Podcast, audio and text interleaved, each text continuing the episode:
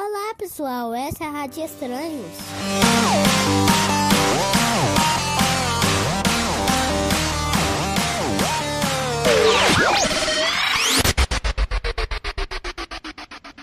Rádio Estranhos.